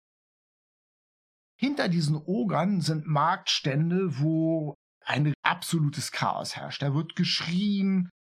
Eine große Gruppe, ja, Halblinge steht da und schreit eine Gruppe Zwerge an. Und es geht ganz offensichtlich um irgendwas, was euch gar nicht interessiert. Denn die Blutspur führt in dieses Chaos mitten rein. Ori dreht sich zu euch um. Ah, meine Bregenbüchse rasselt. Er flieht in den Bazar. Was für ein Schlitziger. Ihr drückt euch an diesen Ogern vorbei, die diese Sänfte tragen. Die gucken euch missfällig an. Und euer Führer hat schnell die Orientierung verloren. Wir brauchen einen neuen Survival-Wurf. Ich verwende meine Inspiration. Ich will nämlich auf keinen Fall das versemmeln. Hab tatsächlich eine 24. Das ist ein großartiges Ergebnis. In der Entfernung von 30 Fuß an einem Stand voller gelber Wollbarren erkennst du die schmale Gestalt des, wie hat Ori ihn genannt, Kreuzhändlers, wie er um eine Ecke fegt. Wir machen einen Chase. Das ist eine D&D-Verfolgungsjagd. Wir benutzen ein paar Spezialregeln jetzt mal. Dann fangen wir mal mit der Initiative an.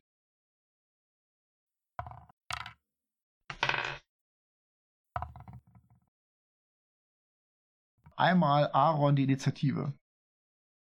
10. Arik hat eine 3. Henri ist reichlich desorientiert, der ist noch langsamer. Dann einmal Habeck Eine 18. und einmal Meldor Eine 4. und zum Schluss Ramon. Eine 7. So, ähm, wahrscheinlich hat noch niemand von euch einen D&D-Chase gemacht. Nein. Ab jetzt könnt ihr keine Attacks of Opportunities mehr machen. Wir gehen davon aus, dass ihr alle richtig schnell lauft, Mhm. um euren Gegner zu erreichen. Ihr könnt jederzeit natürlich Dash-Action nehmen. Das heißt, statt angreifen sagen, hey, ich möchte lieber laufen. Die Anzahl der Dash-Actions ist durch eure Ausdauer begrenzt. Ihr könnt nur drei Dash-Actions plus euren Konstitutionsbonus ausführen. Problemlos. Danach fangt ihr an, euch zu erschöpfen. Wie gesagt, ihr könnt keine Opportunity Attacks machen, aber ihr könnt natürlich jederzeit, wenn ihr in Schlagdistanz seid, statt einer Dash-Action angreifen. Oder ihr könnt zaubern oder sonst irgendwas machen. Gut. Das vorausgeschickt erkennt ihr, wie bei Initiative 19 der Gisterei. Es ist eine Gisterei! ruft euch Ori zu, um diesen gelben Wollstand herumfegt. Seine Hand bleibt an einem Pfeiler hängen und da ist eine Blutspur. Er ist außer Sichtweite und das ist immer schlecht bei so einem Chase. Ihr wisst, dass er jetzt 60 Fuß von euch entfernt ist. Als nächstes bei Initiative 18 ist Habeck dran. Aber vorher macht der Gisterei einen Wurf auf der Verkomplizierungstabelle. Mhm. Und es passiert etwas. Und zwar habe ich eine Verkomplizierung für ihn gewürfelt und ein betrunkener Riese, ein Hügelriese, kotzt direkt vor euch auf die Straße. Habeck rennt zwischen den Ständen entlang und muss ein Dexterity Save machen oder er rutscht aus und fällt in die Riesenkotze.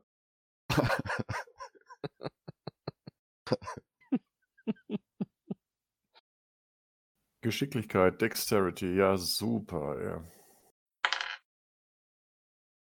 Äh, eine. eine, eine 9.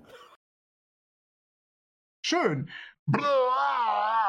Das erwischt dich wirklich volle Kalle. Du rutschst in den Dreck aus, schlitterst und bist prone.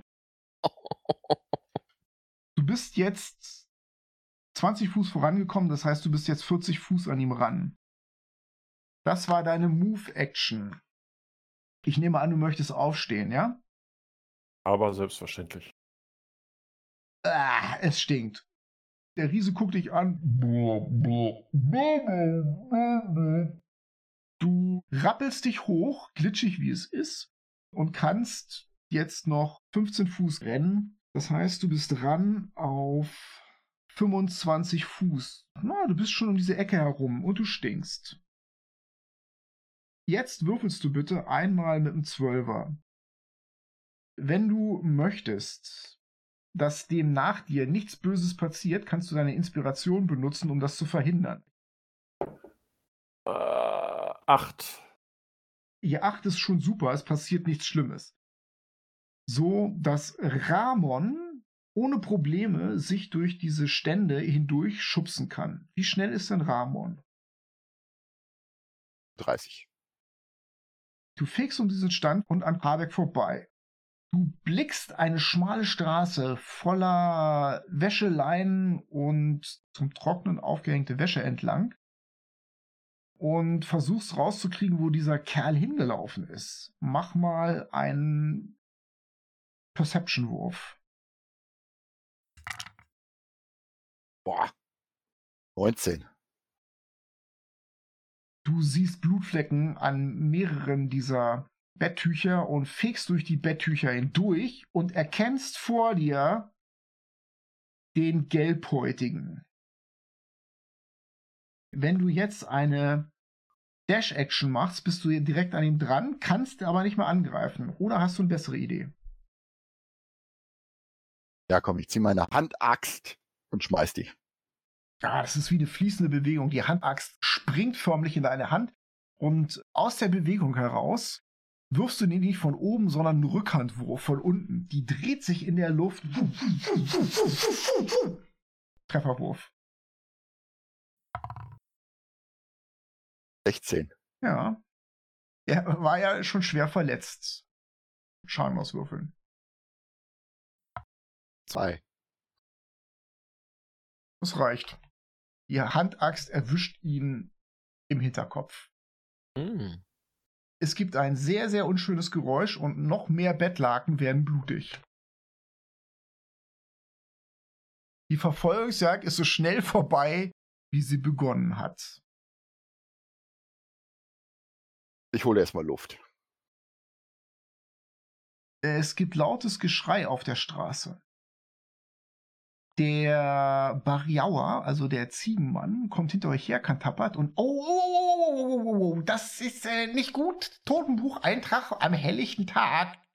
Er kommt Ramon auf die Schulter. War ja ein guter Wurf, das muss ich zugeben. Äh, auf die Distanz, nicht ohne, nicht ohne. Hm, wenn du nicht willst, dass das Harmonium diese Tatwaffe einzieht, dann solltest du sie aus dem Kopf entfernen. Ich natürlich sofort. Mit einem Gnitsch hast du die Axt wieder in der Hand. Und wische an den Handtüchern da.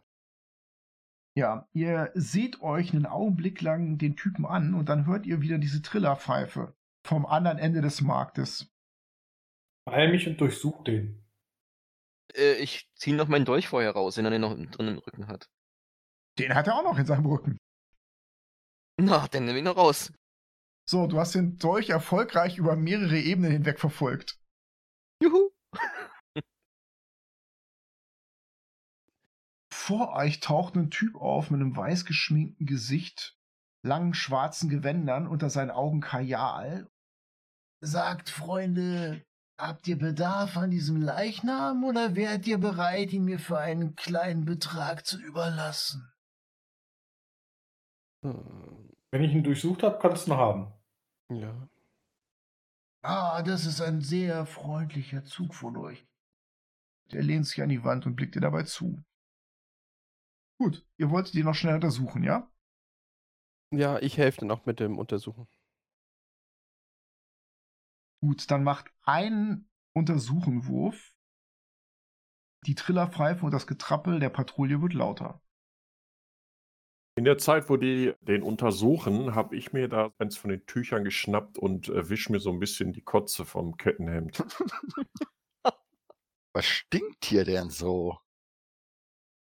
Böser Blick nach oben. Dann brauche ich jetzt mal euren Investigation-Wurf, bitte. 18. Also du findest fünf seltsam aussehende Goldstücke, aber vielleicht interessanter. Du greifst in seine Metallrüstung rein und erst denkst du, es ist eine Münze, dann ziehst du es raus und stellst fest, es muss ein heiliges Symbol sein. Es ist aus einer billigen Silber-Zinnlegierung und mit roten Steinen besetzt und sieht so ein bisschen aus wie ein Kreuz mit einem Kreis. Und außerdem denkst du, das ist noch ein Geldbeutel, noch ein zweiter, weil du hast ja schon diese fünf seltsamen Goldmünzen gefunden. Hm? Reißt das ab, aber stellst fest, dass da irgendwas Weiches drin ist. Dann, dann hörst du das Pfeifen der Patrouille und das Getrappel und der Bariaua legt euch die Hände auf die Schultern. Den, den, den Gang entlang. Wir müssen verschwinden, schnell. Den müssen wir das Grinsen zeigen, sonst kommen wir, sonst kommen wir ins Gefängnis. Oh, Das Grinsen zeigen. Also auf jeden Fall weg. Ich laufe dem Ori hinterher. Schnell, schnell, folgt mir. ja, Ich schneide das noch mit dem Dolch ab Mein Freund, jetzt ist die Zeit, die? Hufe zu schwingen. und renn los. Und äh, halt noch die Hand auf bei dem Typen, wo ich vorbeilaufe. Der die Leiche haben wollte.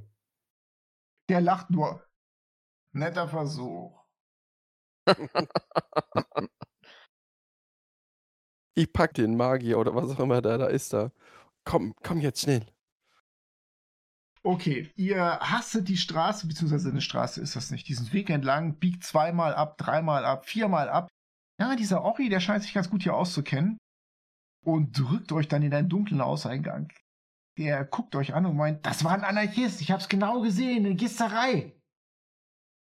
In einiger Entfernung hört ihr die lauten herrischen Stimmen dieser Patrouille, aber die scheinen euch nicht zu verfolgen. Ja, der atmet tief ein und macht nochmal einen Kantappa Kantappa einen Schritt zurück. Hey, mein Name ist übrigens, wie ich schon sagte, Ori Schnaumstaub. Ich bin von der Freien Liga. Er klopft sich auf seine Flanke. Das ist eine der wichtigsten, naja, eigentlich ist es gar keine Fraktion in Sigil. Eigentlich sind wir keine Fraktion. Wir schätzen unsere Freiheit über alles ein. Deswegen gehören wir nicht zu den restlichen Clubs und Vereinen, die hier die Zügel in der Hand halten und den Leuten irgendwelches Mambo Jumbo in die Ohren schreien. Aber er tippt euch an, hey, ihr seid echte Prügler, schnittige Typen, vollblutige Hohlrüben, würde ich sagen. Hm, also das mit den Hohlrüben, das könnt ihr screechen. Äh, was? Ich würde sagen, ihr seid ganz schön ahnungslos, oder? Jawohl. Mhm. Ich, ich, absolut. ich nicke jetzt auch nur. Also für Ahnungslose habe ich ein Sonderprogramm. Ich bin sozusagen ein Spezialist für Ahnungslose, aber ich bin kein Koni-Catcher. Also, habt ihr schon mal, habt ihr, naja, wahrscheinlich noch nicht, habt ihr schon mal von der Gesellschaft der planaren Exploratoren gehört? Hm. Nein. Nein. Nein. Das ist was ganz Großartiges. Das ist, das ist für Ahnungslose wie gemacht. Weil wenn man da eine Weile war, dann ist man gar nicht mehr ahnungslos. Dann ist man sozusagen voll drin. Ein echter Käfigbewohner. Okay. Ja, und wir kommen aber wieder nach Hause. Ich will mein Zeug holen. Ich habe meinen Stab draußen liegen lassen, als wir durchs Portal sind. Nach Hause? Wo ist denn das? Ja, also dieses Portal, dieses unregistrierte Portal, wo wir durch sind, in dieser Müllecke. Du musst doch die Müllecke wiederfinden. Ach, das ja. Also, wenn du willst, kann ich dich gerne nach Hause bringen. Ich meine, wenn du es wirklich willst, weil das ist zu Hause, ist ja schön, aber das hier, er klopft mit seinem Speer auf den Pflasterstein. Das hier ist das Zentrum von allem.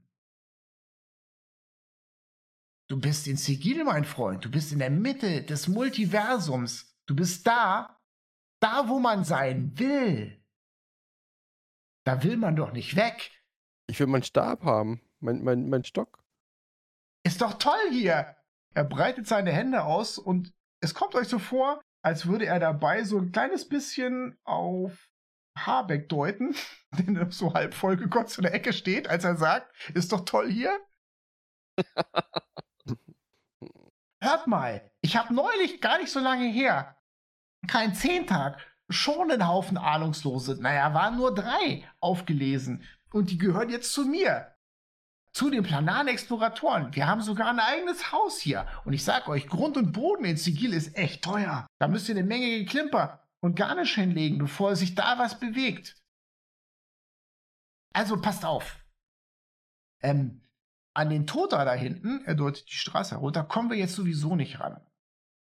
Ich habe dasselbe Problem wie ihr. Eine gute Freundin von mir, Lissandra, die ist Spezialistin für Portale. Die hat eine lange Liste sämtlicher Portale von Sigil. Und Sigil ist die Stadt der Portale. Und eins ihrer Bücher wurde ihr geklaut. Und, äh, Ja, aber ich will trotzdem meine Sachen haben. ach, Schnick, Schnack, Klackel die Kacke. Genau. Hör doch mal auf da jetzt. Um was geht's denn? Hier, Mann, ich gehöre zur freien Liga. Uns gehört praktisch der Bazar hier. Hey, was fehlt dir, Burke?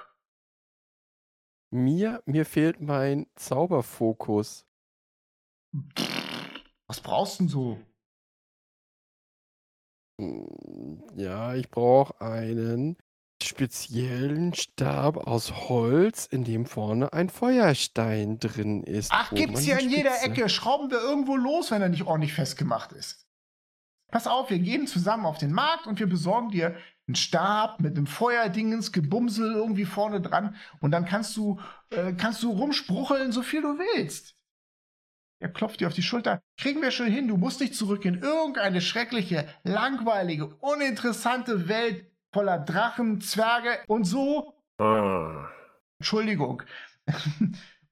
Ihr könnt hier bleiben. Hier geht's ab. Ich sag's euch.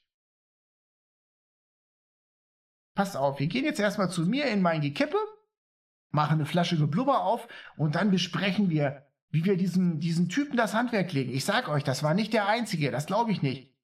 Kann das sein, dass er jemanden bei sich hatte? Meint er, wer der anfängt, in eine Richtung zu trappeln. Diese schwarze Viecher. Blaue Viecher, die sich dann nachher aufgelöst haben. Ah, Raxifortische Zwarz. Genau die. Doch nicht so ahnungslos, was? Er nickt dir zu. So, und was ist jetzt mit dem Stab?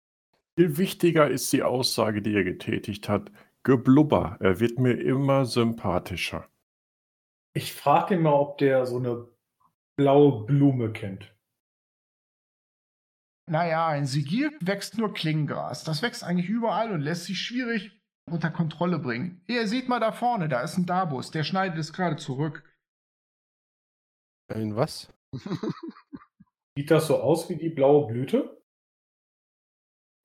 Nein, es sieht gar nicht so aus. Es sieht aus wie eine Mischung aus Weißdorn ohne Blüten, dafür mit doppelt so langen Stacheln und Brennnesseln.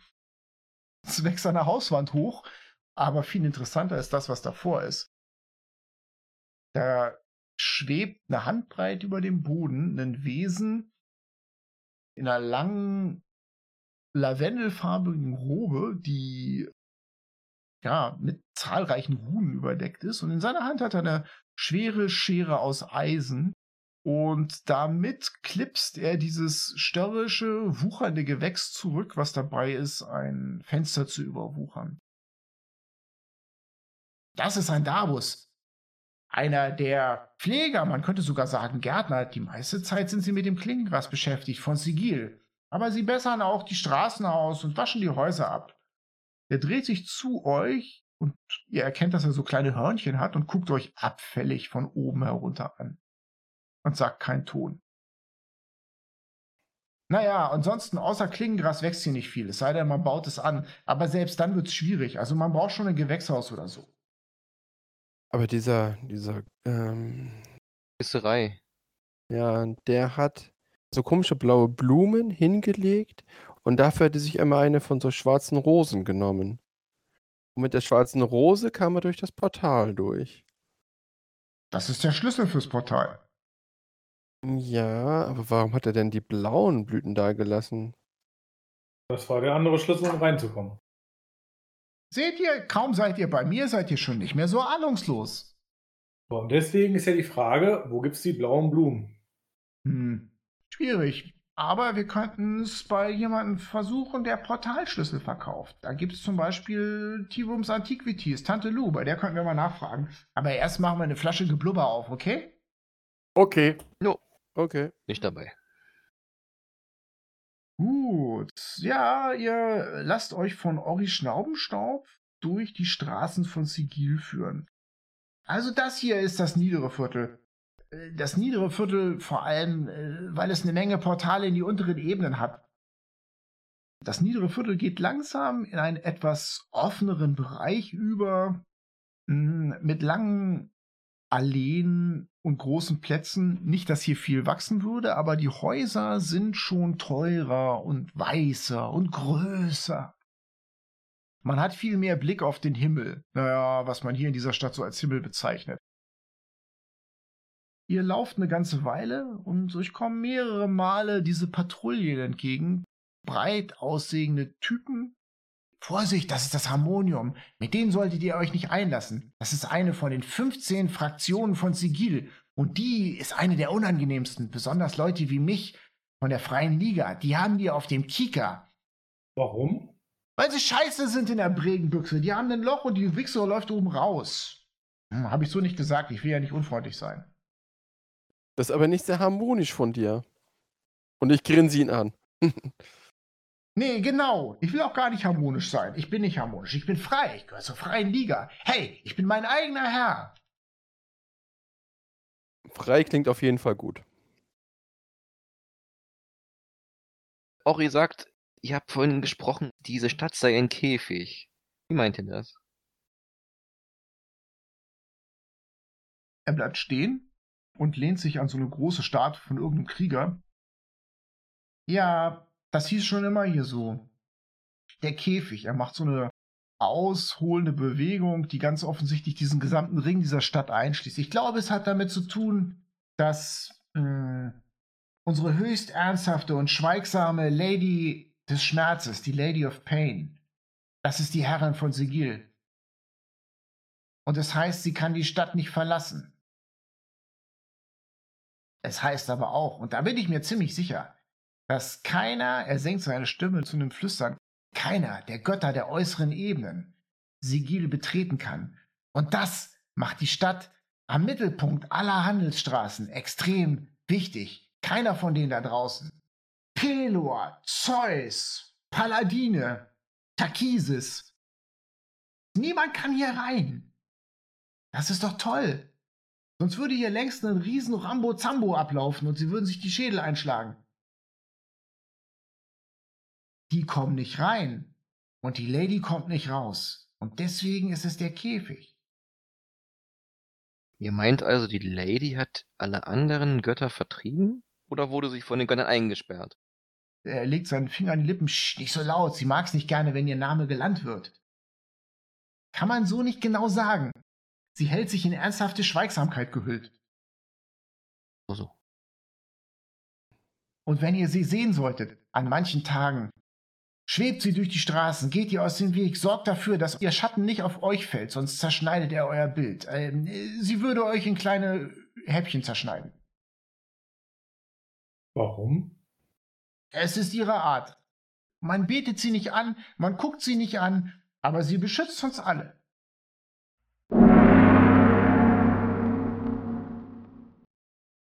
Nach einer Weile erreicht ihr wieder einen Bereich voller Marktzelte. Das hier ist der große Bazar. Das Marktviertel und das große Bazarviertel und so weiter. Hier habe ich mein Haus. Das Haus, das Büro, ähm, ähm, die Gildenhalle der planaren Exploratoren. Ihr geht eine Seitenstraße entlang. Die Häuser werden kleiner. Und auch die Fenster werden kleiner und die Türen werden kleiner. Das ist eine kleine Nachbarschaft. Hier lebten hauptsächlich mal Zwerge und Halblinge. Nicht so einfach für mich, wisst ihr, mit vier Beinen und so und ziemlich groß. Ihr bleibt vor einer kleinen Tür stehen und Ori muss sich da durchzwängen. Und dann steht ihr, ja, in so einer Art Lagerhalle. Das war mal eine alte Gnomendistille. Hier wurde äh, gnomisches Zielwasser gebrannt. Und aus dieser kleinen Halle gehen mehrere Seitenräume ab und aus einer der Seitenräume hört ihr Gerumpel. Hey, Ori, sag bloß, du hast schon wieder irgendjemand angeschleppt. Er hoppelt darüber zu der Tür, vorbei an mehreren alten Glaskolben und Distillemaschinen und ruft, Coriana, schau mal hier, ich habe andere Ahnungslose gefunden, genauso ahnungslos wie hier. In der Tür erscheint ja, ein Tiefling. Ihr habt ja vielleicht schon ein oder zwei in eurem Leben gesehen, aber diese hier hat Flügel. Knallrote Haut mit Schuppen, stechende Augen und äh, strubbelige Haare und Hörner. Sie mustert euch von oben bis unten und meint, hm, Toril, vergessene Reiche. Mhm. Vergessene Reiche, ja. Ja. Willkommen in Sigil. Ich nehme an, er hat euch schon die Einführungsveranstaltung gegeben. Hm, Ich nicke, ja. Ja. Käfig und, und so. Und Ahnungslose und so. Wunderbar, dann muss das keiner mehr machen. Wie gesagt, ich bin Koriander. Solange ich nichts Besseres habe, habe ich mein Lager hier aufgeschlagen bei ihm. Ich bin sowas wie seine Finanzverwalterin. Ich bin die Schatzmeisterin der planaren Exploratoren. Das sollst du nicht so abfällig sagen, Koriana. Sie überhört die Bemerkung des Barriauen und meint, normalerweise, wenn er jemanden anschleppt, hat er die gute Angebote, an eine Flasche Schnaps aufzumachen. Das wurde erwähnt. Es wird ein Tisch zusammengeschoben zwischen diesen ganzen Distillemaschinen. Und sie meint, wenn ihr euch hinsetzt, ihr könnt froh sein, dass wir hier dieses Gebäude schon haben. Man kann über ihn sagen, was man will, aber er hat es geschafft, einen guten Sponsor für uns an Land zu ziehen. Oder für ihn, oder wer weiß. Jedenfalls jemand, der ihm Geklimper zur Verfügung stellt. Und damit konnte das hier bezahlt werden. Sie machten ausladende Gäste. Ja, aber wenn das so viel Geld kostet und so, was macht ihr hier und wie kommt Geld rein und so weiter? Ori erläutert euch die Idee. Ori ist der Meinung, dass es sehr, sehr vorteilhaft ist, in Sigil eine Truppe von Ahnungslosen zu haben. Das seid ihr. Mhm. Und zu gewissem Maße noch Koriana, obwohl man schon zugeben muss, dass Koriana schon nicht mehr ganz so ahnungslos ist, weil sie schon zwei Wochen lang mit Ori abhängt. Ich guck mal in die Runde und frag, beleidigt der uns die ganze Zeit eigentlich? Weißt du, was hier abgeht? Nein, ich meine, nur, der nennt uns die ganze Zeit Ahnungslose. Ist das. Dann bist du ein Ahnungsloser. Ich würde gerne den örtlichen Slang lernen. Geht das hier irgendwie? Das ist der Gesang. Da musst du einfach nur gut zuhören, wenn wir unsere Knochenkiste rasseln. Das geht ganz fix. Ah. Gut, nachdem ihr ein bisschen Geblubber in eure Bregenbüchse gekippt habt und sich alles ein bisschen entspannt habt, kriegt ihr folgendes raus. Ori und die planaren Exploratoren haben eine Freundin namens Lysandra die Torsucherin. Und die ist sowas wie so eine lokale Berühmtheit. Groß, blond, willensstark und deren Hobby ist es, Portale zu kartografieren. So ein Portal, wo wir durchgekommen sind. Ja. Was ihr heraushört, ist, dass es Portale gibt, die sich verändern. Wandernde Portale, deren Ziel von Tag zu Tag wechseln kann. Portale, die ihren Schlüssel wechseln. Es gibt aber auch stabile Portale, die immer schon da waren und vielleicht auch immer da sein werden. Und Ori erklärt euch, ich habe ja ein Herz für Ahnungslose. Und als ich gehört habe, dass jemand Lysandra ihr primäres Portalbuch geklaut hat, also die primären Portale sind die, die in die primäre Ebene führen, da dachte ich mir, da hat irgendein Pfahlritter einen schlimmen Kreuzhandel vor. Und es stimmt jetzt, jetzt weiß ich es. Äh, Ein, ein, ein, wa- was, wer, wer hat was vor? Ein Pfahlritter, jemand, der am blattlosen Baum eines Tages endet. Ein Dieb, ein Betrüger. Und was ist eine primäre Ebene? Naja, da wo ihr herkommt, der Rest der Welt halt. Die langweilige Ecke. Der Hinterwald. Naja, jetzt haben wir ja diesen Kreuzhändler erwischt. Aber wenn er die raxifortischen Zwags dabei hatte, hm, die laufen nicht jedem hinterher. Ich glaube, wir sollten dieser Spur auf jeden Fall morgen mal nachgehen. Aaron, du hast doch noch ein paar Sachen zusammengesammelt und so. Kann man damit noch irgendwas sehen, wo der Typ herkommt? Irgendwas verdächtig? Hol doch mal raus.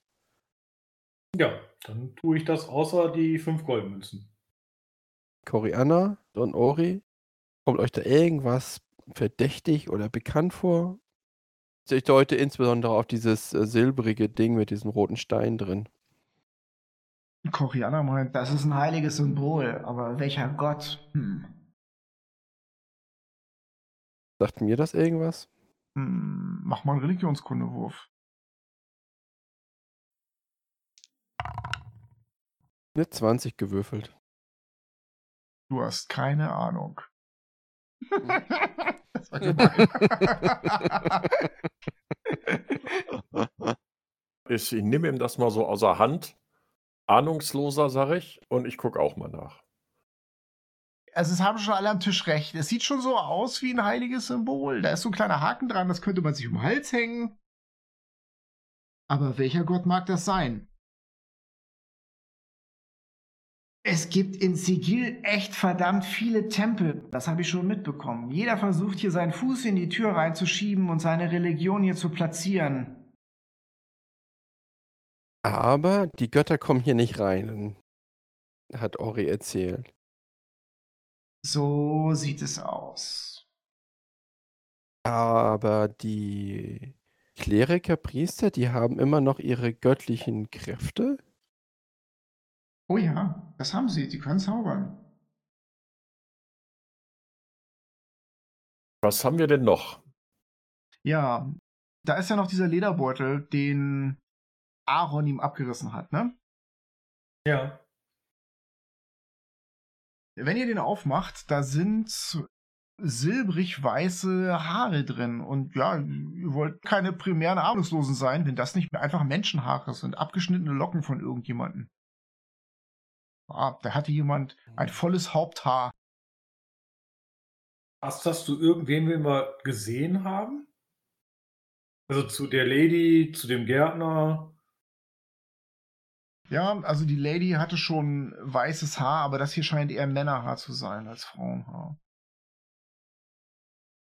Gut, ihr macht euch weiter Gedanken und überlegt, wie ihr am nächsten Tag rauskriegen könnt, ob das hier ein Einzeltäter war oder ob dem Anwesen von Lady Kinderness und vielleicht den gesamten vergessenen Reichen auch noch Gefahr durch eine Invasion von raxifortischen Quarz droht. Bis dahin würde ich sagen, es ist 11 Uhr, machen wir mal für heute Schluss. Wir haben gerade bei einer Flasche Geblubber einen schönen Cut. Und das war's mal wieder. Wir hoffen, ihr hattet viel Spaß beim Zuhören und seid auch beim nächsten Mal wieder dabei, wenn die Helden mit Ori Schnaubenstaub offiziell die Gesellschaft der planaren Exploratoren gründen und danach in Sigil nach Spuren der transdimensionalen Diebe suchen.